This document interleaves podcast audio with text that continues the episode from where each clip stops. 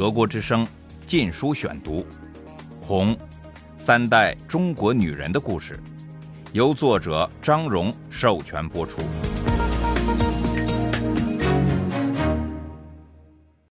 第二十六章：外国人放个屁都是香的。在毛泽东治下学英语，一九七二至一九七四年。第二节。一天，小黑被叫去见这个航校的政委，因为吉凶未卜，他惴惴不安。那位政委五十多岁，身材肥肥的，眼皮有几分浮肿，说话声音洪亮。当他点燃一根香烟，问小黑家庭背景、年龄、健康状况时，他显得特别亲切温和。他还问小黑是否有未婚妻。小黑回答说：“没有。”政委这么关心他，小黑感到是个好兆头。政委继续称赞他说：“你认真学习马列主义、毛泽东思想，工作也很勤奋，群众对你印象很好。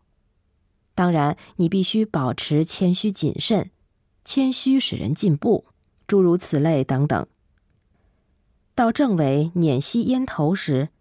小黑猜想，他的军官委任状已经是囊中之物了。孰料政委点燃了第二根烟，开始讲述一家棉纺织厂失火的事。一位女纺织工冲进火海抢救国家财产，被严重烧伤，她的四肢不得不切除，只有头和躯体留了下来。尽管如此，政委强调说，她的脸没有被毁容。更重要的是，他还有生育能力。政委说，报上正准备大力宣传这位女英雄，党想满足她的希望。他说，他想和一位空军军官结成革命伴侣。小黑年轻英俊，未婚，又是军官提拔对象。小黑是同情这位姑娘的，但谈到和她结婚，则是另一回事了。不过，他怎么拒绝政委呢？他找不到理由。爱情，爱情不就是阶级感情吗？谁能比一位共产主义女英雄更应得到阶级感情呢？说他不了解他也不行。中国许多婚姻都是党安排的。身为党员，特别是一名想做军官的党员，小黑本应说的话是。我完全服从党的决定。他痛悔自己先说了没有未婚妻。政委继续讲，他当军官是不成问题的，与女英雄结合将是一段佳话，国家自然会派护士照顾他，也会让他们生活的很好。可是小黑一心只想找一个得体的托词来拒绝。政委又点了一支烟。等着小黑作答。小黑仔细的措辞，问是不是组织上已经决定了。他知道党总是喜欢人们自愿。如他所料，政委说不是，并说这取决于小黑。小黑决定放手一搏。他供认自己虽没有未婚妻，但他的母亲已为他物色了一个女朋友。他心里明白，这位女朋友必须有社福力，本人也应条件很好。于是他说：“女朋友是某大军区司令员的女儿，现在一家军区医院工作，他们刚刚开始谈恋爱。”政委马上说：“他只是征求意见，无意包办小黑的婚姻。”小黑没有因拒绝而受到惩罚。之后不久。他也升为军官，负责一个地区无线电通讯分队的工作。一个出身农家的年轻人主动要求和那位残废女英雄结了婚。在此期间，毛夫人和他的同伙又在加紧活动，阻止国家恢复正常。在工业方面，他们的口号是“停工停产也是革命”。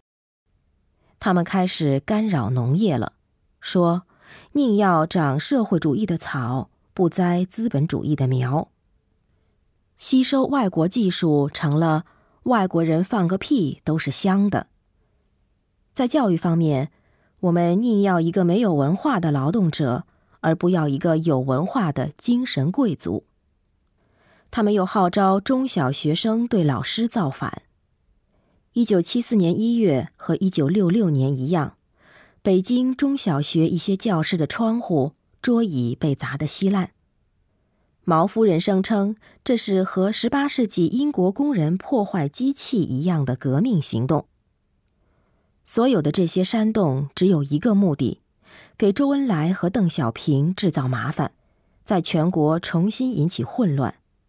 只有害人捣乱，毛夫人和其他文革明星才有机会生存下来。搞建设，他们是一窍不通。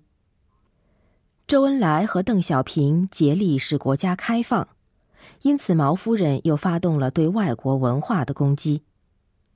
一九七四年初，他在报上大规模的谴责意大利导演安东尼奥尼执导的一部有关中国的电影，尽管在中国谁也没有看过这部电影，连名字也没听说过，更不用说安东尼奥尼这个人了。无端的谴责又在费城交响乐团访华之后延伸到贝多芬身上。林彪垮台已有两年时间了，我的情绪从希望转为绝望和愤怒。唯一使我宽慰的是，现在不像文革初期那样疯狂、至高无上、为所欲为。现在有人不断和疯狂斗。毛泽东让周恩来继续管理国家，但他又放夫人咬周恩来，特别是发动了一场批林批孔新运动。这运动表面是谴责林彪，实际上矛头是针对周恩来的。人们普遍认为周恩来是孔教大儒的典范，尽管他一直都十分忠于毛泽东，毛泽东仍不放过他。即使他身患癌症，生命垂危，就是在这一段时期，我开始醒悟到毛泽东应该对文化大革命负责，但我依然没有明确的在脑子里谴责他，就是想也没有想过。打破一个偶像实在是太困难了，但谴责毛泽东已是一指之隔了。德国之声。禁书选读。我进入的四川大学曾是八二六造反派的司令部，是二挺依靠的力量。学校的建筑物上到处是七年文革留下的伤痕，完好的窗户寥寥无几。校园中央原先以优美的莲花和金鱼出名的池塘，现在成了臭气冲天的蚊蝇滋生地。学校大门内的法国梧桐林荫道也不成荫了。我一进校门，一场反对走后门的政治运动就开始了。当然，没有人挑明这样一个事实：正是因为文革当权者自己堵死了前门，人们才不得不走后门。我可以看出，新的工农兵学员中有许多人是高干子弟。其他人也多多少少有点门路，要么自己就是小干部，要么和生产队长或公社书记或工厂头头有关系。后门是唯一的门。我的同学们对这场运动都不太积极。每天下午和一些晚上，我们必须学习那些望而生厌的《人民日报》文章，不是批这个就是批那个。还得进行毫无意义的讨论，众口一词，重复报纸上的陈腔滥调。我们得住在校园里，只有星期六晚上和星期日才能回家，而星期日晚上就得回校。我和另外五个女孩合住一间寝室，三张上下铺的床对面而立，床之间是供我们学习用的一张桌子和六把椅子。剩下的一点空地放洗脸盆，窗户下面是恶臭的污水沟。英语是我的专攻科目，但几乎没有办法学习。四周没有母语是英语的人，或者说根本就没有外国人。整个四川当时都不对外国人开放，偶然有一两个人进四川，也总是所谓的中国的朋友。但即使是跟他们说几句话，也会受到怀疑。收听 BBC 或美国之音可能进监狱。外国出版物一概没有，只有微不足道的毛主义者英国共产党党报《工人》，就连他也被锁在一个特殊的房间里。我还记得自己第一次也是最后一次获准看此报纸时的激动心情。当我的双眼落到头版支持批林批孔运动的文章时，激动顿时烟消云散，坐在那里发呆。这时，一位我喜欢的讲师走了过来，带着微笑对我说：“这张报纸可能只在中国看得到。我们的教材里尽是一些荒谬的宣传。学习的第一个英语句子是 ‘Long live Chairman Mao’，毛主席万岁。”但没有人敢从语法上分析这个句子。在中文中，表达祝愿或希望的语法术语叫虚拟语气。一九六六年，四川大学的一位讲师因胆敢说“毛主席万岁”是虚拟，即非现实，而遭毒打。有一篇课文讲的是溺水身亡的青年英雄金训华。他跳进洪水抢救电线杆，说是电线杆载着毛主席的声音。有一套文革前出版的好教材，里面揭录了真·奥斯汀、狄更斯和王尔德等大师的作品，还有欧美历史的故事，我读起来津津有味。但我得千方百计从系上讲师们那里一本本的借。叫金明从他的大学图书馆里设法为我借到寄来，两周到了期又寄回去让他续借。生活很大一部分精力都花在找书上了，找到后又想方设法要多留几天。在读这些书时，一旦有什么人来了，我就一把用报纸把书盖起来。一部分原因是因书的资产阶级内容。更重要的是，我不能表现得太用功了，也不能显得超越别的同学太远而引起他们的嫉妒。尽管英语是我们的主修科目，而且政府也出钱供我们学习，工农兵上大学的优越性之一，但是我们都不能让人感到太热衷学习，这叫做白专。在那个逻辑混乱的年代。专擅长自己的专业，就一定是白，反革命的颜色。不幸的是，我的英语比同学们好，于是招来一些学生干部的不满意。大学里的学生干部是最基层的当权者，主持政治学习，检查同学们的思想状况。我班上的学生干部大多数来自农村，他们急于学好英语。但他们大半底子太差，又没有多少语言天分。我同情他们焦虑和不得志的心理，也理解他们对我的嫉妒。但毛泽东的白专概念使他们对自己的学习落后感到理直气壮，他们觉得自己是红，给他们的嫉妒穿上了漂亮的革命外衣，让他们以政治口实发泄个人的压抑心理。不时的，总有个学生干部找我谈心。我们班的党负责人姓名，以前是个农民，参过军，又当过生产队长。他的学习能力很差，但是老爱一本正经的对我上政治课，大讲一通文化大革命的最新形势，工农兵学员的光荣使命以及思想改造的必要性。我不断的被叫去谈心。是因为我有缺点，但明先生从来不直截了当的指明，他会让批判的利剑悬在半空中，说：“群众对你有意见，你知道是什么吗？然后观察我的反应。他最后也会泄露出一点天机。今天是老生常谈的白砖，明天又说我没有争着去做像打扫厕所、洗同学们衣服之类的好人好事。有一天，我被指责说我不愿把大量时间花在辅导同学们身上，还给我加上一个丑恶的动机，说是我不想让他们赶上我。有一条批评。明先生更说的嘴唇颤抖，显然是深深发自内心。群众反映你骄傲，脱离群众。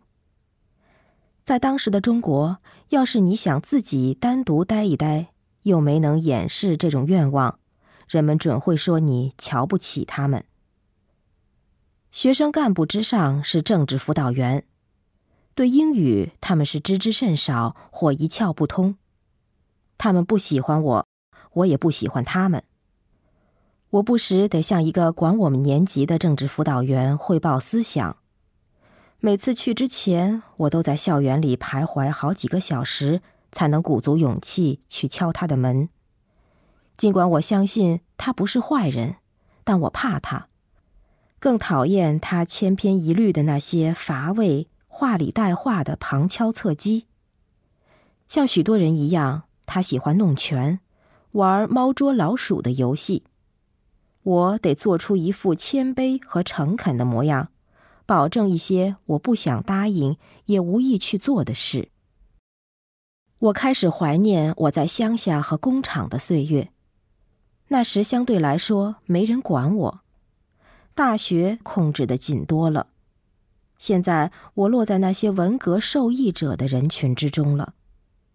没有文革，系里很多人大概不可能在大学学府里。有一次，我们这一年级的一些学生接受了一项编辑英文缩写字典的任务。系里认为现有的一本是反动的，因为书中的资本主义的缩写词选多于正确的缩写词。为什么罗斯福有 FDR 这个缩写词，而毛主席却没有呢？有些学生义愤填膺的问道：“他们极其严肃的到处去找革命的缩写词，真真是上穷碧落下黄泉。”但最终不得不放弃历史使命，说英语国家还没有搞我们的文化革命。我难以忍受这个环境，我可以理解无知，但不能接受对他的颂扬。更不能心甘情愿的由他统治。我们经常得离开大学去做那些和我们学习专业毫不相干的事。毛泽东说过，我们得学工、学农、学军，但我们究竟学什么呢？他又照例不讲清楚。我们先学农，进校一月后，一九七三年十月。整个学校都打点行装，出发到成都郊区的一个叫龙泉山的地方。这里是副总理陈永贵一次访问的牺牲品。陈以前是山西省山沟里一个叫大寨的生产大队的队长，这个大队成了毛泽东在农业上树立的模范，说是因为他靠农民的社会主义热情来生产。陈永贵副总理访问龙泉山时，一时兴起说：“嗯，原来你们这里也有山，想想看，你们能造出多少梯田来？”在他眼里，成都肥沃的果园和他老家贫瘠的山冈一个样。可悲的是，他的话具有法律效力，成群的大学生赶来炸毁为成都提供苹果、李子、桃子。花卉的果园和花圃，接着从老远肩挑手推运来石头，以建设水稻梯田。